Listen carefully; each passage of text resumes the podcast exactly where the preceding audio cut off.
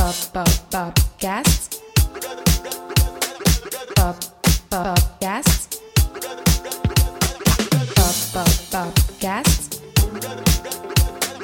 Pop. Popcast.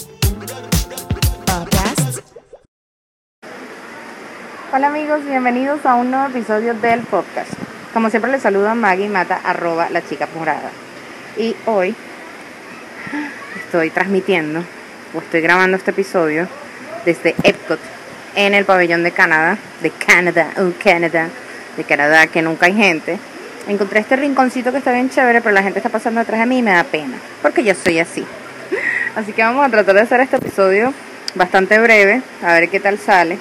Mi plan era eh, venir a grabar. Sinceramente quería ir al pabellón de Francia y grabar, pero hoy particularmente hay un gentío loco en el parque, con todo y que el día está gris y que el clima está bastante frío, pues no sé, hay un gentío, porque ya la gente se le olvidó la pandemia y quiere disfrutar de sus vacaciones Disney. Entonces, gracias como siempre por acompañarme todas las semanas. Estoy toda, estoy toda asustada, con pena, porque la gente me está pasando por detrás. Y es súper chimo. De hecho, no me quito el tapaboca completo por el tema de la prevención de, del COVID, porque estoy en esta esquinita aquí, pero en teoría debería tenerlo. Lo que pasa es que si me lo dejo, no me van a poder escuchar. Tengo mi súper tapaboca de Stitch. Así que bueno, nada, vamos a comenzar. Quería comentarles que estas últimas semanas han sido maravillosas eh, como parte de mi proceso de alegre despertar, porque he comprobado científicamente, haciendo la prueba, que mientras más esté sincronizado el pensamiento con lo que decimos, con lo que sentimos, como que, no sé, eh, salen como ondas que atraen cosas similares y nos pasan cosas maravillosas. Entonces justamente las personas con las que me he encontrado o con las que he tenido contacto eh, fortuito esta, este último mes, por decirlo así, han estado todos en la misma onda en la que yo estoy o en la que estamos, porque mi esposo también anda en lo mismo. Entonces es súper chévere saber que sin querer queriendo tú sigues atrayendo esas cosas. Y bueno, no les digo que es fácil, ¿no? Porque digamos que una de las estrategias que yo he estado haciendo como para reprogramar mi pensamiento es que cada mañana, desde hace seis meses, en lo que abro mis ojitos y miro al techo, eh, digo, yo soy una mujer extraordinaria, yo soy una mujer inteligente, yo soy una mujer creativa, yo soy una mujer simpática, yo soy una mujer exitosa, yo soy una mujer próspera, yo soy una mujer abundante.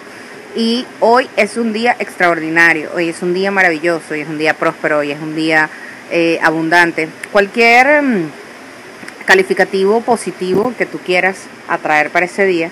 Y de verdad me despierto súper enérgica. Eso me ha permitido, no sé, de repente tener como el día más coordinado. Y ahorita tengo todas las actividades que yo debo realizar en la semana o que quiero realizar en la semana súper segmentadas y ordenadas. Entonces sé cuánto tiempo le tengo que dedicar a la chica morada, sé cuánto tiempo le tengo que dedicar a la casa, etcétera, etcétera. O sea, de verdad he estado muy, muy, muy enfocada y los sentimientos de tristeza o de frustración o los días que soy más mujer, que normalmente eh, los tres primeros días yo suelo estar mega gris como el clima hoy y quiero llorar todos los días, es como que... y todo es chimbo. Con esta actitud me ha funcionado. Entonces, pues les quiero invitar a que lo prueben porque siento que ese esa reprogramación inconsciente que estás haciendo a través de la palabra e incluso he leído que es positivo decirlo en voz alta y en el espejo.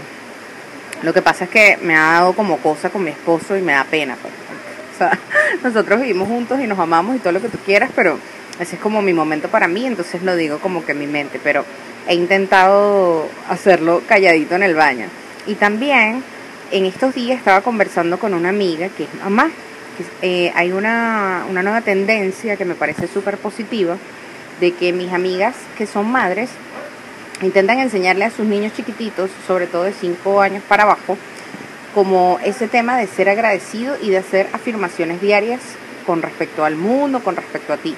Entonces, eh, hay una serie de, frases chéveres, empodera- empoderadoras, tanto como para niños o para niñas, que he visto que las están utilizando. Por ejemplo, tengo un familiar que lo hace todas las noches cuando se acuesta. Entonces tiene como que su listica y le dice a la niña, repite conmigo, tú eres una niña tal, tal, tal, tal. Eh, tengo una amiga que tiene una niña súper cuchi también. Me estaba diciendo que como parte de un proceso de adiestramiento que está tomando, porque ella es speaker, ah bueno, mi querida Shakira, está tomando como una serie de, de cursos en donde te enseñan como una manera correcta de formular esas afirmaciones, o eso fue lo que le entendí, sorry si me estoy equivocando, y ella está compartiendo con esa parte emotiva o espiritual, con su chama, esas afirmaciones. Entonces, ha sido tan bonito que la gente me comparta. También tengo una amiga que tiene dos chicos, eh, su hijo mayor tendrá como 13 y el chiquitito tendrá como 4 o 5 y todos los días comparte, eh, le pregunta, ¿por qué estás agradecido hoy? El niño chiquito, bueno, estoy agradecido por los animalitos, porque me amas, porque me haces la comida, ese tipo de cosas así. Y es muy bonito mm, apreciar la, la creatividad y la espontaneidad de los niños en el momento que responden, porque de repente tú estás esperando otra, otra cosa y cuando te salen con esa, mm, ese detalle de las cosas sencillas, pues es como mágico, ¿no? Porque justamente debemos disfrutar la vida de las cosas sencillas. Yo me, me siento cada minuto agradecida pues por poder venir acá, que es mi lugar favorito en el mundo. Y bueno, ahorita que estoy inventando estas cosas porque tengo visita en casa, pues también estoy agradecida que puedo trasladar mis, mis dispositivos para poder grabar y bueno, tenerlos a todos ustedes en mi comunidad moradística que siempre están pendientes de todas las cosas que Estoy hablando más bajito y estoy hablando aquí en esta esquina para que la gente no me vea porque me da pena, pero igual es súper incómodo. Creo que este va a ser el podcast más rápido de la historia. Tengo seis minutos hablando y ya casi, casi quiero cerrar, así que no me juzguen, por favor. Miren, como parte de la magia de Disney, quería comentarles que ya hemos hablado de eso, creo que lo he comentado en otros episodios y también les he compartido fotografías y videos en el perfil de Instagram, arroba la chica piso morada, que desde los primeros días de enero hasta el 22 de febrero, acá en, en Disney, Disney, como le dicen los americanos, en el parque Epcot, está el Festival de las Artes. Normalmente este festival solía ser un poquito más grande y dentro del marco del festival se hacían una serie de actividades, pero por el tema COVID, como la capacidad del parque está reducida a 35%, decidieron hacer un taste, o sea, como que una probadita del festival. Pero es bien interesante porque uno, eh, bueno, hay como que ciertos lugares intervenidos por artistas, el piso en algunas partes está intervenido con artistas que hacen piezas en, en tiza, inspiradas obviamente todas en Disney. Eh, hay otras partes donde están los artistas en vivo pintando en, en su Canva y hay una serie de kioscos ya con el arte hecho, en su mayoría son eh, pinturas inspiradas en el mundo Disney, pero que saben que incluye Marvel, eh, Star Wars y, y, bueno, Disney, ¿no? Todos los clásicos. Así como algunas atracciones eh, dentro de los parques que tienen un montón de, de figuras populares o de cultura pop que la gente está pendiente. Todo el mundo voltea a ver qué estoy haciendo. Me da demasiada pena. Entonces, en cada país, en cada uno de los pabellones del World Showcase, pueden encontrar como kioscos que están identificados como con los artistas que tienen sus piezas allí. Y hay piezas que son súper, súper caras, ¿no? De repente 5 mil dólares, 4 mil dólares, pero que son como que piezas exclusivas para el festival.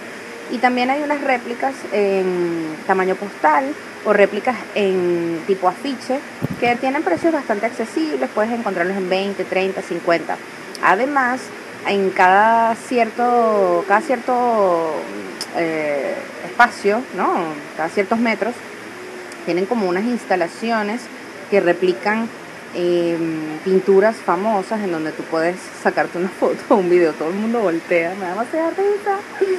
Este, y está chévere para la parte instagramable. Además, hay una actividad que es como buscando el tesoro. Creo que se pronuncia en inglés Scavenger Hunt. Yo todavía estoy como que en ese proceso, no estoy muy clara si lo estoy diciendo bien. Las que son gringas aquí o gringos aquí me pueden corregir sin ningún tipo de problema. En donde tú compres un eh, mapita en la entrada del parque que tiene figura de paleta de pintura en donde te van indicando en cada uno de los pabellones de los países o a lo largo del parque hay personajes escondidos que tú tienes que ir identificando y una vez que tú lo llenas, te dan algo. Esas actividades casi siempre son interesantes, yo siempre las hago, pero nada más el mapa cuesta 8 dólares. Entonces tú estás pagando como que 8 dólares por hacer la actividad. No está mal, pero prefiero comerme esos 8 dólares, ¿sabes? Yo ya he visto un par de, de personajes que están por allí como que disfrazados en los países, pero creo que es una actividad que está bastante chévere cuando vienes con niños. Em, quería comentarles otra cosa. Saben que ayer estaba viendo las historias de unos amigos y me llegó una historia en un perfil de alguien de un tipo que no sé cómo se llama y tampoco le quiero hacer promoción, que es un carajo que es un influencer en Venezuela, ¿no? Entonces me meto a chismear porque tiene como un como un comercial en su IGTV de un sitio donde blindan carros, ¿no? En Caracas. Ay, gente, yo, yo no sé si ustedes saben de qué estoy hablando. Después me puse a investigar y le dicen el Toyobobo o los Toyobobos, que son esos carajos que dicen que los Toyotas son lo mejor y andan ahí fanfarroneando con sus machitos y con sus carros y su vaina, que bueno, eso ha existido toda la vida. Pero ahorita creo que es bastante común en Venezuela, sobre todo por la gente que está súper enchufada, que tienen esas cantidades absurdas de dinero y lo, y lo despilfarran por el tema del lavado, ¿no? Entonces, este comercial, o sea, primero es un tipo súper marginal, súper mal hablado, se expresa horrible. Entonces llega así con esa actitud como sabrosona venezolana, como que, ay, aquí llegó, llegué yo, papi, el más sabrosón, cosas así, ¿no? Que tú te quedas como, mm", y enseguida, ¿sabes? Me lloraron los ojos cuando empecé a ver la vaina. Entonces el tipo llega a este lugar donde blindan carros y ese montón de vainas y el, el carajo como que, bueno, eh, pimpeame la máquina, ¿no? Por decir así, utiliza otro término que desconozco. Entonces salen dos chicas, pero así tipo humor radio rochina en los 80 que sexualizaban mucho a la mujer y bueno, en ese momento estaba bien, pero ajá, estamos en el 2021 y el tipo hace referencias a su, a su muñeco, ¿no? Como, como su pene, entonces, no es para este, pero es o sea, con su lenguaje corporal, con la expresión, con las expresiones que utiliza, por cómo está vestido. Es una vaina tan niche, marginal, que no entiendo cómo un negocio allá está dispuesto a invertir dinero en eso. Yo entiendo que existe una, una clase social o, un populacho bastante consumidor de, ese tipo de, de contenido, pero, o sea, yo siento, ¿verdad?, que quizás las personas al cual está dirigido no tienen la capacidad económica para, para llegar a un sitio así. Y si lo tienen, bueno, ya sabrán que es enchufado. Entonces, toda la gente estaba eh, hablando al respecto de que ese tipo de publicidad denota la, el deterioro social por el cual está atravesando nuestro país, que bueno, ya tiene mucho tiempo, y es lamentable. O sea, estaba hablando con una amiga que yo decía, chama, si de verdad Venezuela está así, yo tengo dos años que no voy, y bueno, quisiera ir para ver a mi familia porque los extraño y no todo el mundo tiene visa y bueno, la, de repente por el momento estamos eh, como que eh, estabilizándonos, ¿no? Para tener la capacidad económica de repente para poder viajar y, y vernos con familiares. Pero chamo, a mí me dan cero ganitas de visitar Venezuela si están en esas condiciones. Y me perdonan mis amigos que están allá, que yo los quiero, los admiro, los respeto y ustedes saben que, que bueno, cada vez que yo voy me adapto porque iba una vez al año y tengo un par de años que no voy, pero, o sea, es deprimente, deprimente y bueno, no sé si ustedes les pasa lo mismo, no sé si saben a quién me estoy refiriendo y yo siento que es un personaje, ¿no? Es una persona que interpreta un personaje para las redes sociales, pero mucha gente estaba como deliberando al respecto diciendo como que no, ese pan es así. Y es horrible, es horrible de verdad. Y me dan ganas de llorar porque está en el sitio más lindo del planeta. Y bueno, le pido a Dios de que de verdad nuestro país se recupere con todo el deterioro social, económico, político que puede estar pasando. Y ahí tenemos una señora intrusa en mi video que se está sacando una foto y se acaba de poner su tapaboca. Pero bueno, gente, ya tengo casi 15 minutos en esta cháchara. Voy a tratar de, de bueno, dejarles todo el contenido porque antes de esto había grabado otra cosa, pero no lo sé, porque les decía que tengo visita en casa y me daba pena. Y dije, bueno, como tengo reserva en el parque, voy a aprovechar y voy a grabar allá. Pero sí me da mucha pena, sobre todo que hay demasiada gente. Lo que pasa es que acá nada, casi nadie viene.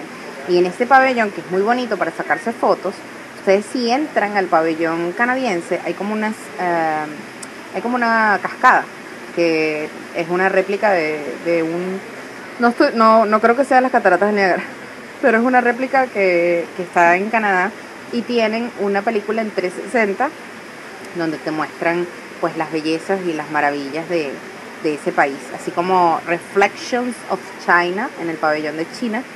Y bueno, cada uno de los pabellones tienen cositas que, que resaltan el turismo en, en, los países respectivos. Entonces aquí no viene casi nadie, por eso dije, me voy a sentar aquí, que esto está chévere, está bonitico, pero pues me da pena que me estén escuchando hablar. Así que bueno, como siempre, desde mi morado corazón, les agradezco por estar allí todas las semanas, por escucharme, apoyarme. Recuerden que también en mi canal de YouTube, cada cierto tiempo les comparto los vlogs que estoy haciendo aquí en el parque y eh, hace un par de días les compartí un video en donde hago el recorrido por tres parques en un día porque ya regresó el servicio Park Hopper con los tickets aquí en Walt Disney World. Entonces eh, está chévere porque incluso allí tienen primicia de cómo luce por fuera la atracción de Ratatouille en el pabellón de Francia porque para desplazarme un parque a otro tomé el, eh, el servicio teleférico que se llama Skyliner y viajé desde Epcot a Hollywood Studios y tuve la oportunidad de verlo. Y hoy, eh, mientras estaba llegando acá al parque, grabé un live para mostrarles porque ya abrieron un pedacitico del pabellón, pero está cerrado todavía el acceso como a la puerta de la atracción. Y yo que soy chiquitica no podía mostrarlo. Entonces, bueno, para que se pasen por esas plataformas y estén pendientes porque esa atracción promete. Les mando un beso y un abrazo y gracias por estar allí. Este episodio fue presentado por Najimel, Maguali Design, María Alex Acosta.